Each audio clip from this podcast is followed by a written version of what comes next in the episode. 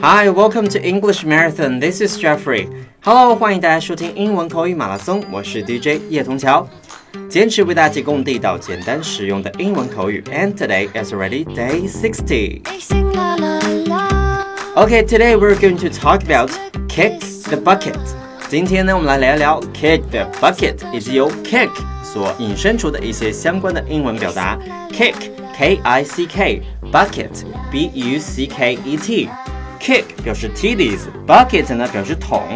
Kick the bucket，这其实是一个英国的俚语，表面的意思是踢掉水桶或者是踢倒屠宰架，通常用于比喻死亡或者是寿终正寝。For example, those guys are just waiting for their old man to kick the bucket so they can get his money. 那些不孝的儿女正在等待他们的老子一命呜呼，以便瓜分他的财产。We see that a lot, right? 那现在其实真的是有不少的这样的事情发生。Another example, I'm not all surprised that he finally kicked the bucket. He was not in very good health. 他最终去世了，但对此我并不感到意外，因为他的身体一直都不怎么好。So one more time, I'm not at all surprised that he finally kicked the bucket. He was not in very good health. So this is kick the bucket. 那跟 kick 相关的短语还有哪些呢？通常我们在日常生活中还会用那个短语叫做 kick up one's heels。kick up K I C K up U P heels H E E L S。那这个字面是踢脚后跟，通常用来比喻休闲放松，引申的意思是指庆祝活动或者玩个痛快啦。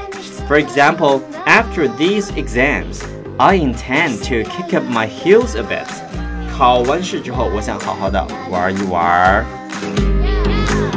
Weekend is around the corner, so we can kick up the heels a bit on weekends. 周末的话，大家也是可以好好的享受一下的。And next one is kick the habit. Habit, H A B I T. 这个短语的意思表示戒除恶习。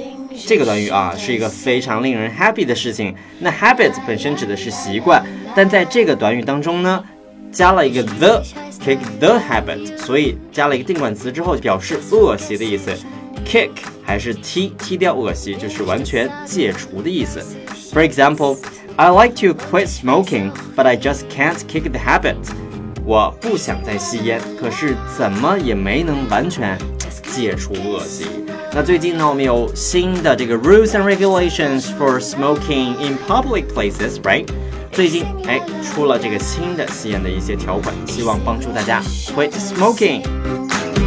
那有时也会把具体的恶习放在这个 habit 前面，比如说 kick the drug habit，drug 毒品的意思。Once Carl kicked the drug habit, he became a model citizen. 卡尔戒掉吸毒的恶习之后，就变成了一个模范公民了。所以毒品 drug 千万不要碰哦，drug habit，OK。刚才所用到的呢，一般都是用于表示对身体健康有害的一些恶习，但有时候呢，也是用于其他的恶习，比如说，I think my brother has finally kicked the gambling habit。我想我哥哥总算是完全戒除赌博的恶习了，所以赌博 gambling。G A M B L I N G gambling habit，这也是一个非常可怕的一个恶习。All right. So as for today, we have kick the bucket，表示寿终正寝；kick up one's heels，表示放松、休闲、庆祝、玩个痛快的意思。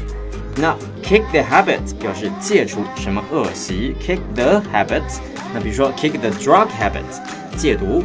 kick the smoking habit，戒掉吸烟；kicked the gambling habit，戒除赌博的恶习。 So just waiting for weekends to come and kick up the hills again, guys. Hope you enjoy my program. If you're interested in English，如果你对英文口语感兴趣，也可以加入我们的英文兴趣爱好群幺七六八五幺二二七幺七六八五幺二二七。And thank you for listening again. See you tomorrow. Bye bye.